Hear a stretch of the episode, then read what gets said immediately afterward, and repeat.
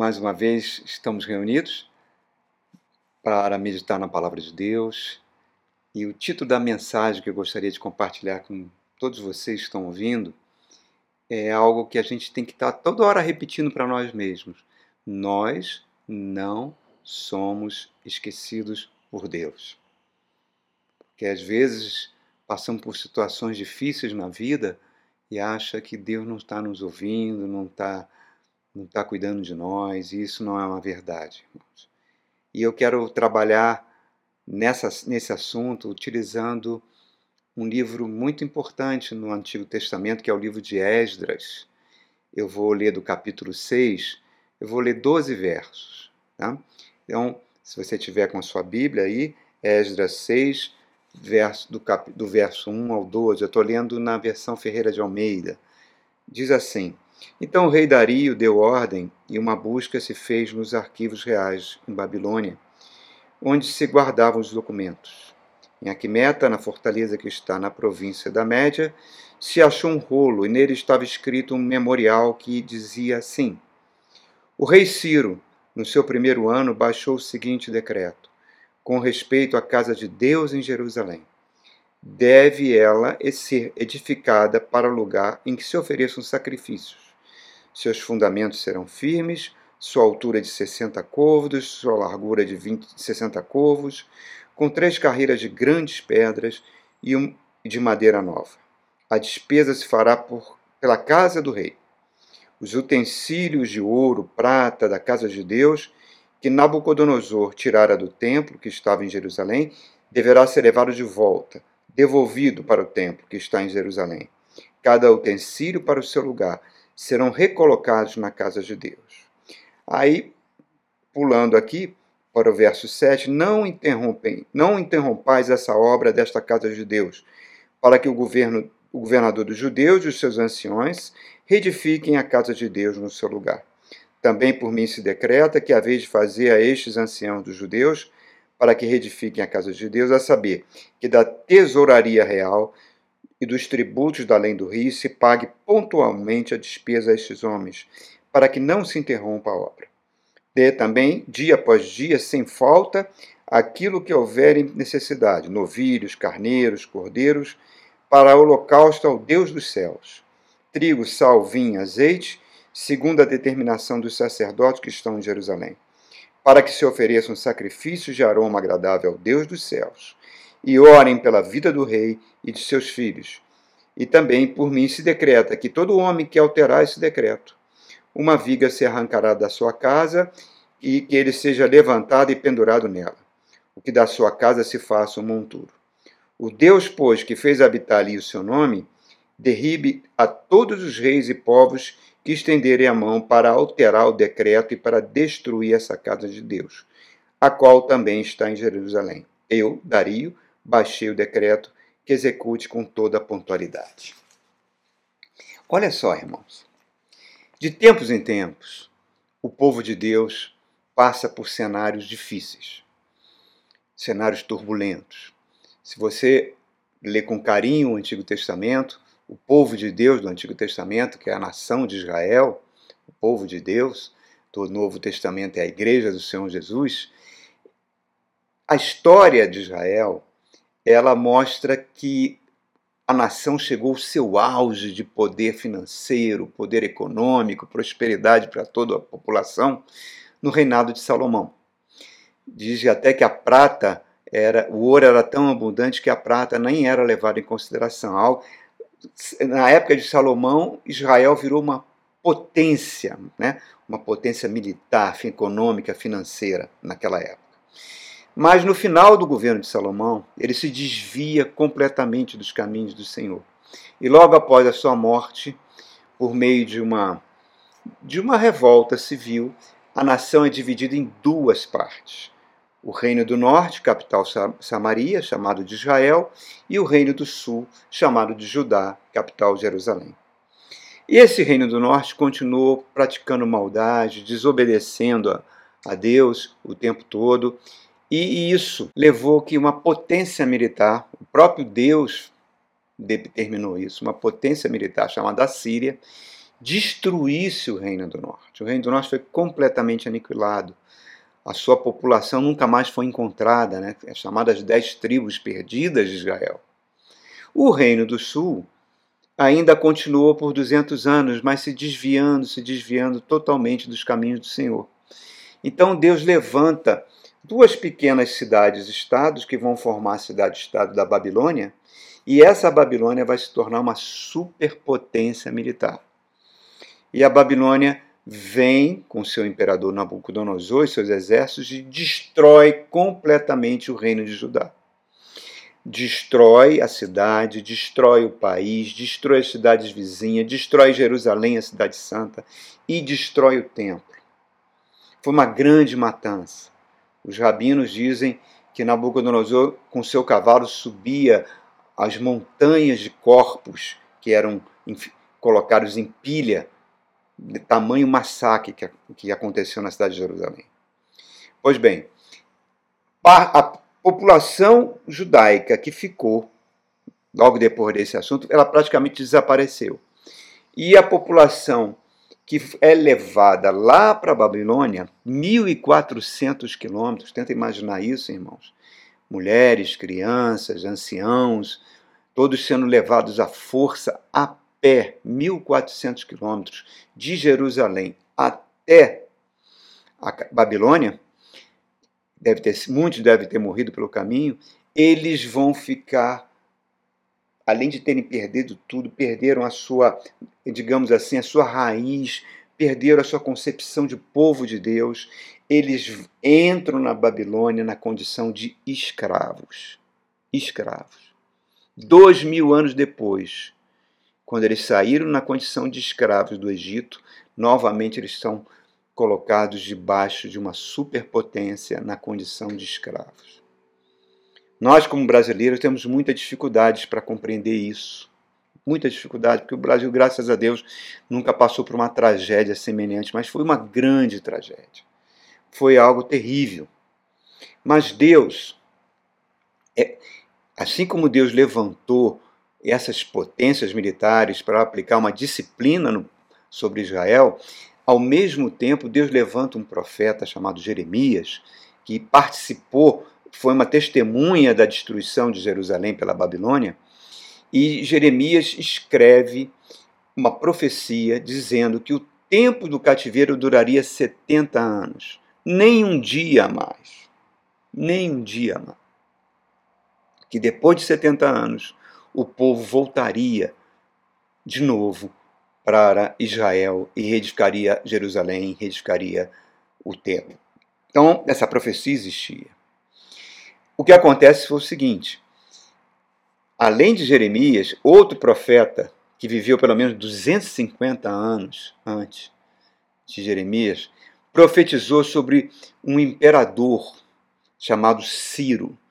E esse imperador, que era de um império que ainda não era preponderante na época da Babilônia, nem vai, ele, só, ele, ele vai surgir da união de dois povos, os povos o, o, povo persa e os medos, que vão formar o império da Pérsia, né, que vai, depois de 70 anos, vai destruir com o império da Babilônia. O imperador que vai, assumir, que vai estar no governo logo depois da destruição da Babilônia, 300 anos antes dele nascer, Isaías já profetizava até o nome dele. Ciro. Ciro, que foi o que escreveu esse decreto que nós acabamos de ler. Olha que coisa incrível. Isso mostra como Deus é o Senhor do futuro, é o Senhor da história. Tudo está sob controle do nosso Deus. Agora, o que é que acontece? Na realidade, a Bíblia mostra isso para gente. Nabucodonosor morre, seu filho assume, depois assume seu neto, chamado Belsazar, e Belsazar não queria libertar o povo de Israel. Ele estava retendo o povo de Israel. Então Deus levanta o império persa e eles, num único dia, destrói toda a Babilônia. E a Babilônia hoje nunca mais foi reedificada. Seus escombros estão lá na, no país do Iraque, mas nunca mais foi virou uma cidade habitável. E Ciro, quando assume o poder, ele faz esse decreto que nós acabamos de ler. E cumpre esse decreto. Ele manda que os judeus retornem. E os judeus retornam com é, Zorobabel, com Josué como é, sumo sacerdote, Zorobabel como governador. Eles retornam para edificar o templo e para reedificar as muralhas que estavam destruídas. E não conseguem fazer isso. Apesar de muito esforço, eles conseguem fazer. Eles vão enfrentando uma dificuldade atrás da outra, uma dificuldade atrás da outra, até que 128 anos se passam. Ciro morre, vem a Tarxeste, a Tarxeste morre, vem Dario, e chega, chegamos aqui em Dario, nesse imperador que, que vai estar tá lendo esse decreto de Ciro escrito há 128 anos antes. Por que, que ele está lendo? Você vê lá nos capítulos anteriores de Esdras que todos os governadores que, das províncias que foram ocupadas pelo Império Persa, principalmente ali onde se situava a nação de Israel, eles eram frontalmente contra o povo judeu. E não permitiam a reedificação do templo, eles sempre conseguiam dar um jeitinho para que aquilo não acontecesse. E foi se arrastando isso, foi se arrastando, até que no final eles, os governadores foram pedir uma audiência com Dari e falaram: olha, não permita que esse povo reedifique o templo, porque se reedificar o templo, você vai ver na história, nos anais aqui da, das crônicas do Império Persa, vocês vão ver que é um povo rebelde, que se eles se reedificarem, eles vão ir contra o senhor Dari. Aí Dari fica indignado com isso e entra nos arquivos para procurar realmente o que existia de escrito, de decretos anteriores sobre esse povo e encontra um decreto extremamente favorável de Ciro. Quando Dari lê o decreto de Ciro, não, nada disso. Ciro já tinha ordenado que o templo fosse reedificado. Eu sei que já se passaram quase 128 anos e isso não, ainda não aconteceu. Não, vamos resolver essa parada. Vamos resolver isso. Aí vai acontecer dois grandes acontecimentos em paralelo. Né? Um pouco antes, o imperador Artaxerxes da Pérsia vai dar o poder para Neemias reedificar as muralhas de Jerusalém. E depois, Artaxerxes, agora Dario, vai chamar Esdras, o sumo sacerdote, o sacerdote que é representante do judaísmo lá na, na Pérsia e dá a missão de para ele para retificar o templo. Então, repare, nesses 128 anos, foram um fracasso atrás do outro, um fracasso atrás do outro. A autoestima desse povo estava baixíssima. Não conseguia enxergar nenhuma solução. Enfrentava o poder político, o poder militar de governadores hostis. E Deus, mesmo assim, cumpre a sua vontade, vai no coração de Dario, faz Dario ler o decreto de Ciro e mudar toda a situação. E essa é a primeira verdade espiritual que eu quero compartilhar com você, irmãos. O livro de Provérbios diz que Deus inclina o coração do rei para onde ele quer. A pergunta que nós fazemos a nós mesmos: quem é o nosso rei? Quem está em posição de autoridade sobre as nossas vidas? Às vezes pode ser o seu patrão, às vezes pode ser um professor, às vezes pode ser o marido em relação à esposa. Então, quando você vê a vida tanto de Neemias quanto de Esdras, que foram os dois chamados levantados aí pelos respectivos imperadores Artaxerxes e Dario para reedificar as muralhas e reedificar o templo, eram pessoas que não batiam de frente. Eram pessoas que não, que não ficavam reivindicando, batendo boca, não. Eram pessoas acostumadas a pedir a Deus, a clamar a Deus, para que Deus tocasse no coração desses reis. E esse exemplo é maravilhoso. Se você quer que uma determinada situação dentro do seu lar, no seu trabalho ou nos seus negócios, que envolva pessoas que estão em autoridade em relação a você, peça ao Espírito Santo. E o Espírito Santo vai avaliar se o seu pedido é um pedido que está de acordo com a vontade do Pai. E para isso, sempre a gente deve orientar os nossos pedidos com relação ao caráter de Cristo. O que, que Cristo faria em nosso lugar? Não é? Então, se nosso pedido está visando o bem comum, vai trazer um bem melhor para a família, um bem para um ambiente de trabalho, enfim, coisas que vão favorecer pessoas e até você próprio, mas não de uma forma egoísta, e sim de uma forma justa, certamente Deus vai inclinar o coração da pessoa que está em autoridade sobre você para lhe ser favorável. Então, esse é o, é a principal verdade aqui. Eu me lembro é, que certa feita eu conheci um colega que era oficial da Marinha e ele também exercia, ele era pastor de uma denominação bem antiga no Brasil. E o, ele foi ser ajudante de ordens de um importante é, é, almirante da Marinha, né? um almirante já com quatro estrelas, num cargo altíssimo. E, de repente, num determinado momento, o, e ser ajudante de ordem desses, desses almirantes quatro estrelas era muito bom para a carreira do oficial, abria muitas portas o almirante fez um pedido para ele e queria que ele, caso recebesse o telefonema de uma determinada pessoa, que dissesse que ele não estava. Ele não estava na sala, ele não, não tinha ido naquele dia trabalhar. Aquilo incomodou tanto aquele oficial, aquele oficial ficou tão incomodado ele procurou o almirante respeitosamente, falou: Olha, almirante, eu não posso cumprir essa sua ordem, porque eu sou um, um pastor, eu prego o evangelho, eu não posso mentir, não posso mentir. Eu, eu estou dando liberdade para o senhor me substituir. Se eu chamar outro oficial, entendeu? Mas eu não posso cumprir essa ordem. E essa postura dele tocou o coração daquele almirante que estava em, é, autoridade, em autoridade sobre ele, que ele gostou tanto que ele manteve o oficial na função e passou a confiar nesse oficial. Olha que coisa bacana, irmãos. Olha como Deus honra o caráter cristão. Não é? Então, repare, Deus chama Esdras, perdão, Dario chama Esdras, Deus também chamou, né, levantou Esdras, mas Dario chama Esdras e fala para ele, olha, aqui, tô, vou te dar ouro, vou te dar prata, vou te dar tudo que você precisar para reedificar aquele templo que está com a obra muito devagar, não, não, teve, não avançou muito. Neemias já está lá construindo, eh, já é o governador daquela região, já está reconstruindo as suas muralhas, mas eu quero que você vá reedificar o templo.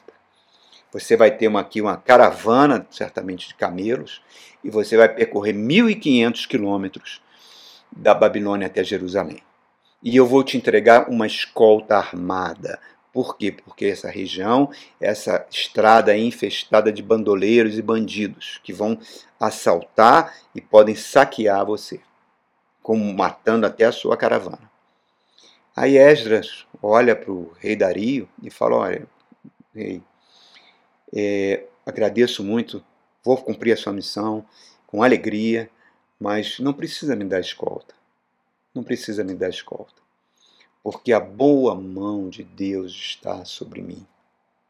E depois no livro de Esdras, a gente vê que Esdras ficou com, com medo de dispensar a escolta, porque realmente o lugar era muito perigoso, mas ele fala: como eu poderia dar um testemunho de fé para essas pessoas que são pagãs do que meu Deus não está à frente dessa obra e não, está, e não teria a proteção do Deus dos céus. Não posso fazer isso. Então eu dispensei a escolta. Que coisa fantástica, irmãos. Fantástica. E então, Esdra vem e faz essa jornada em direção a Jerusalém. E a tônica do livro de Esdra, e a segunda verdade espiritual que eu compartilho com você é: em todo o livro nós vamos ver essa expressão. A boa mão de Deus está sobre mim. A boa mão de Deus está sobre nós.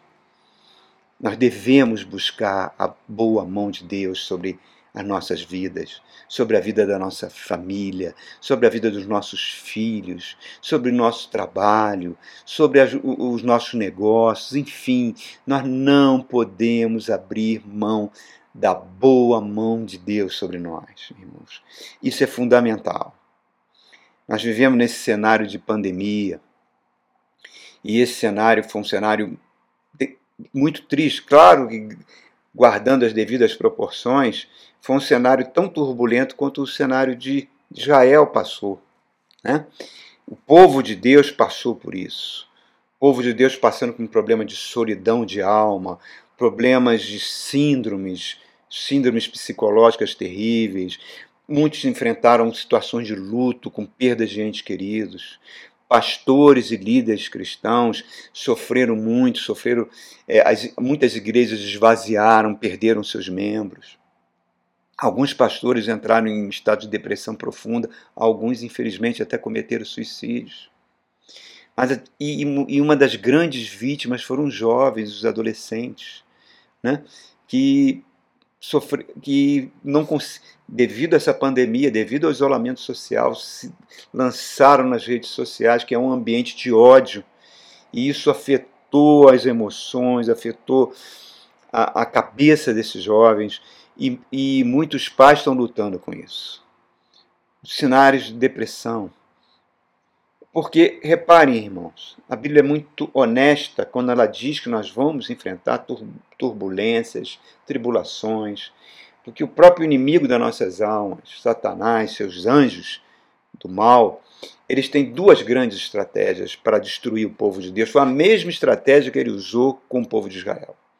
Ou ele faz um ataque frontal, usando pessoas, inimigos, ou ele faz um ataque que é genial, maligno, mas é genial, sutil e sorrateiro, que é tentar seduzir a pessoa. Ele fez isso com Israel em várias passagens, inclusive chegava ao ponto de colocar mulheres bonitas da região da Cananéia, mulheres cananeias, mulheres de Canaã, que tinham que eram idólatras terríveis, para se casarem com o povo de Israel, para que eles se misturassem com essas mulheres. A gente vai ver isso no livro de Edras, no livro de Neemias, e isso foi a grande causa da destruição, tanto do Reino do Norte quanto do Reino do Sul, porque eles passaram a adorar demônios por causa desses relacionamentos.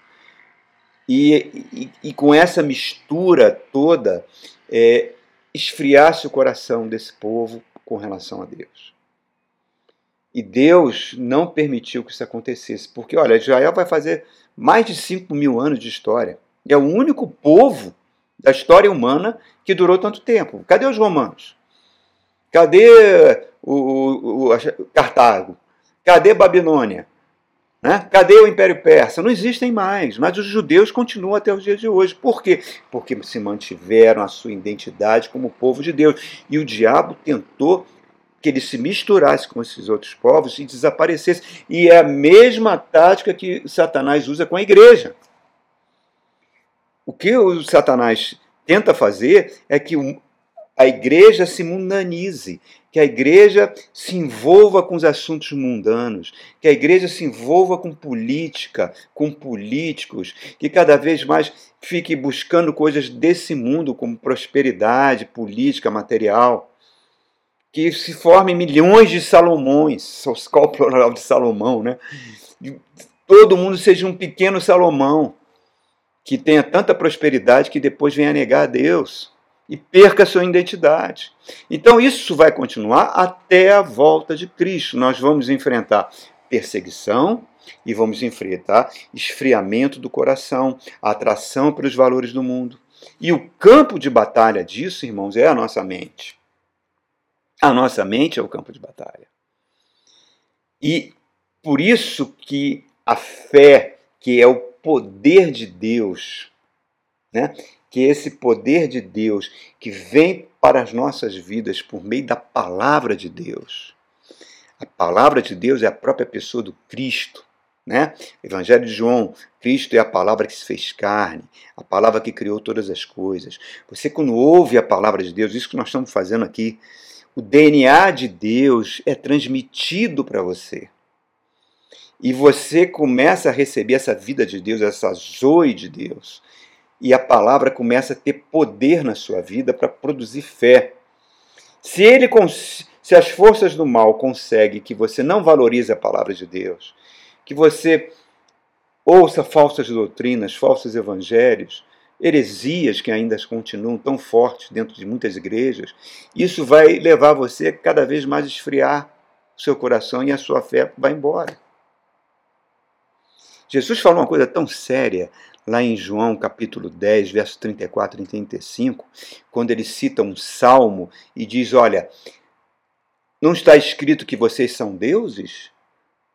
São deuses por quê? Porque a palavra foi pregada a vocês e as escrituras não podem errar. O que Jesus estava dizendo era o seguinte: o fato de você ouvir a palavra de Deus, da vida de Deus entrar em você, você o Espírito Santo está trabalhando em você, você se torna uma criatura de, com as devidas proporções tá? divina.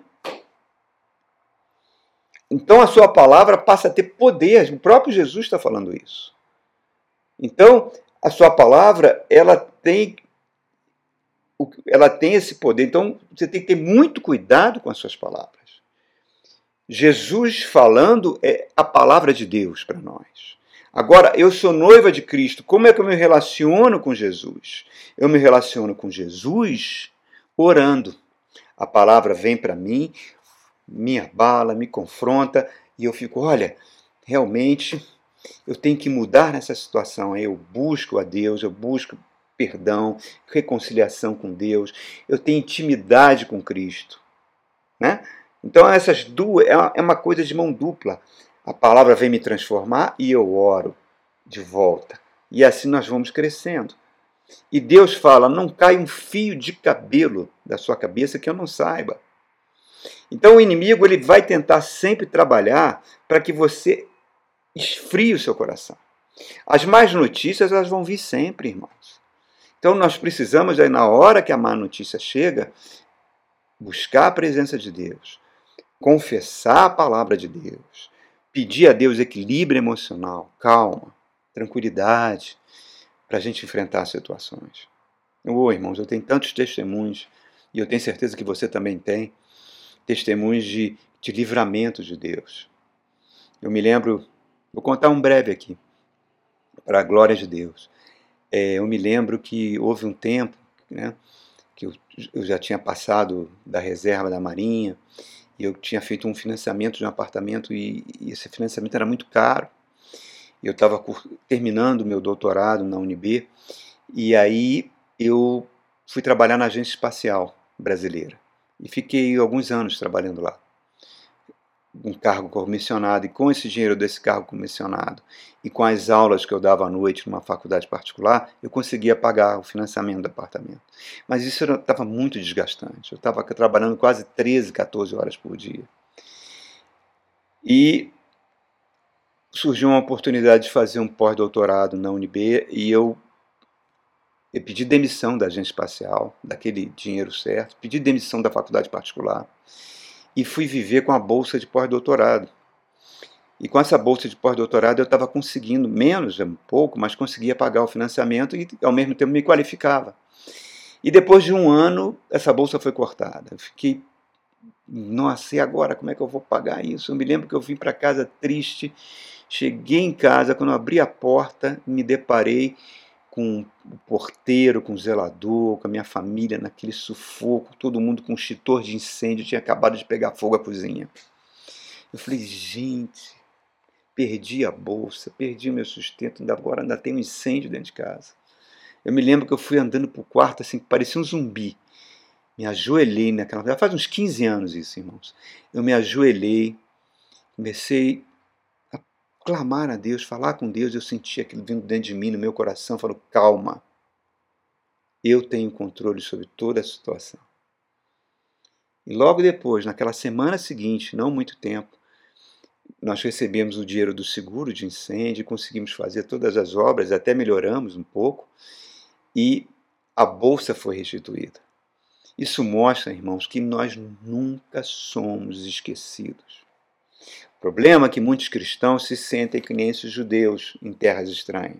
Acha que não merece nada, acha que Deus os esqueceu, que nunca vão receber boa notícia. Isso é uma mentira. A palavra de Deus diz no livro de Isaías que ainda que uma mãe esqueça do seu filho, eu não me esqueço de vós. Deus fala assim. Eu tenho o nome de vocês gravado na palma da minha mão. Diz em Jeremias: Eu sei os pensamentos que eu tenho a vosso respeito, pensamento de paz e prosperidade para dar o fim que desejais. Esse é o nosso Deus. E não tem, não tem, irmãos, hora errada e lugar errado. Você está no lugar certo, por mais que você ache que não esteja. Mais um pequeno testemunho.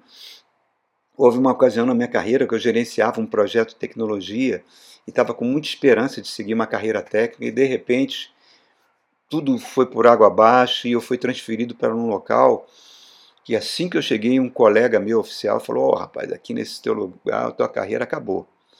Aqui vai vai ter mais nada aqui para você". E aquilo me deixou profundamente triste, deprimido. Tantos anos de investimento, né, de estudos. E um dia eu estava numa reunião de oração na igreja que eu congregava na época, e um irmão que eu não conhecia falou: Olha, Deus está me falando para você ficar em paz, porque ali é o lugar que Deus te colocou. E graças, e eu sempre tinha vontade de me mudar para Brasília, de servir em Brasília. E nunca conseguia, nunca conseguia. Nisso surge um concurso na Marinha, para uma vaga no exterior, para um curso no exterior de quatro meses na Inglaterra, e depois você serviria em Brasília. E graças aos conhecimentos que eu estava obtendo naquele lugar, possibilitou que eu conseguisse essa vaga. Eu fui o primeiro colocado naquele concurso e consegui. Isso foi um presente tão lindo de Deus, porque Deus é assim. Deus já decreta a nossa vitória. Nada pode mudar. Nem o inferno, nem governo humano, nada pode mudar. Jesus falou: Eu vim para que vocês tenham vida abundante abundante no seu casamento, no seu trabalho, na sua família. É você aprender pela fé a enxergar a boa mão de Deus sobre a sua vida. Senão a gente vai parecer aquele homem, né, aquela historinha que conta no meio evangélico, daquele homem que estava em cima de uma casa porque o rio estava subindo, subindo, subindo. E nisso passa um grande nadador, fala: Rapaz, pula aqui na água que eu vou te levar, te segurar aqui, vou te levar tá, para outra margem. Ele: Não, não, não, não, eu estou bem aqui. Deus vai mandar o livramento, pode ir embora. Isso passa um barco. E o cara: Rapaz, vem aqui para o meu barco, eu te levo para a margem. Não, não, Deus vai mandar o livramento. Nisso vem um helicóptero, desce um rapel, o, o piloto, o, o, soldado chega para ele, olha, vou pegar você aqui nesse rapel, vou te levar para o helicóptero, vou te levar para a margem. Não, não, Deus vai levar, Deus vai, já me deu o livramento, pode ir embora, não precisa de helicóptero. O que aconteceu? A água subiu e ele morreu. Aí dizem, isso é uma historinha, dizem que ele chega no céu e vai falar com Deus, mas Senhor, eu morri naquela inundação, clamei tanto a ti, eu Deus, mas não, meu filho, eu mandei um nadador, você não quis. Eu mandei um barco, você não quis. Eu mandei um helicóptero, você não quis. Então, é, é exatamente isso, irmão, porque a nossa fé fica tão enfraquecida, tão abalada, que a gente não enxerga a mão de Deus. E Deus está agindo tempo todo sobre as nossas vidas. Você pensa que Esdra estava recebendo um favor de Dari? Não, não estava não. Dari estava simplesmente obedecendo um propósito de Deus. E o ouro que ele deu para edificar o templo não era dele, é de Deus, porque ele fala em Ageu capítulo 2, verso 8: o ouro e a prata são meus, eu dou a quem quiser. Então, irmãos, que a gente aprenda a ter uma atitude mental correta. Edras era um homem que tinha intimidade com Deus.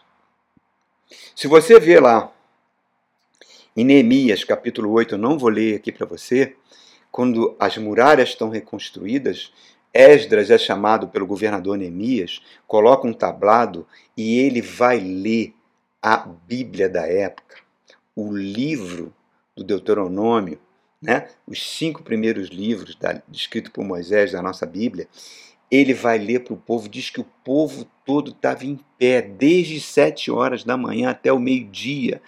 Homens, crianças, velhos, todo mundo em pé, mulheres, todos em pé, ouvindo a palavra. E os levitas pegavam aquela palavra que Esdras estava pegando, pregando e explicavam para o povo o significado. E o povo começou a chorar quando ouviu a palavra. Colocou, adorou a Deus, colocou o rosto no chão.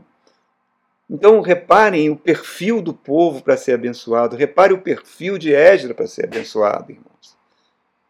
O amor à palavra de Deus. A nossa vida não avança se a gente não tiver esse amor. Ou, ou então a gente usar o poder da palavra, porque a palavra é um poder dentro de nós. E falar palavras que desculpem a expressão, refletem uma atitude podre. Confessar derrófatas, não liberar perdão, destruir as pessoas com nossas palavras. Hoje as redes sociais estão aí para isso, irmãos. A quantidade de cristãos que usam as redes sociais para atacar, para ferir, para machucar. Jesus fala no Evangelho de Mateus uma frase tão atual quando ele fala: Olha, se vocês entendessem que eu, misericórdia eu quero e não sacrifícios, vocês não teriam condenado a inocentes. Parece que hoje os cristãos ocupam as redes sociais para condenar, para tirar pedras, para dar dislike lá nas pregações, pelo prazer mórbido de, de falar coisas horríveis, irmãos. E eu me lembro daquele daquela senhora que era cantora de forró lá do Nordeste, o filho dela, de, um jovem, adolescente, escreveu umas, umas coisinhas lá na rede social, bobagens, e recebeu tanto ataque terrível, tantas palavras terríveis, muitas escritas por cristãos, que ele não aguentou aquilo e cometeu suicídio. E a mãe agarrava o casaquinho dele chorando. Eu fico pensando, eu fico pensando, quem Deus vai cobrar esse sangue? Porque esse sangue será cobrado, irmãos. Você não tenha dúvida. Tudo que a gente planta, a gente colhe. Então, cuidado com as palavras que você profere, queridos. Não permita que os demônios venham agir na sua vida. Pelo contrário, a sua palavra tem que ser de fé. Mesmo que tudo esteja ruim, mesmo que tudo não esteja indo bem, lembre-se de Abacuque. Ainda que a figueira não floresça, que não haja fruto na videira, que o produto da oliveira minta. Olha, ele está falando da agricultura. Depois ele vai falar da pecuária. Que as ovelhas sejam arrebatadas do aprisco, que no currais não haja gado. Quer dizer, a agricultura e pecuária era a sobrevivência do homem naquela época. Em suma, mesmo que eu perca tudo, ainda assim me alegrarei no Senhor. O Senhor é a minha força e Ele faz os meus pés como os da gazela e me coloca ereto. Coisa linda, irmãos. Confessa a palavra. Confessa. E o resto com Deus, porque Ele não vai esquecer de você. Portas vão se abrir, favores de outras pessoas. Ele vai te dar força e energia. Jesus falou: Vinde a mim, que estão cansados e sobrecarregados, e eu vos aliviarei. Esdra conhecia as promessas de Deus. Esdra gastava tempo com Deus e Deus deu todos os recursos para ele. E dá, quer dar para você também. Nunca será. Você nunca é esquecido por Deus. Agora não, não se auto-sabote com pensamentos errados, pensamentos mentirosos e com palavras de destruição. Amém? Deus te ama profundamente. Fique com Deus e um grande abraço para você.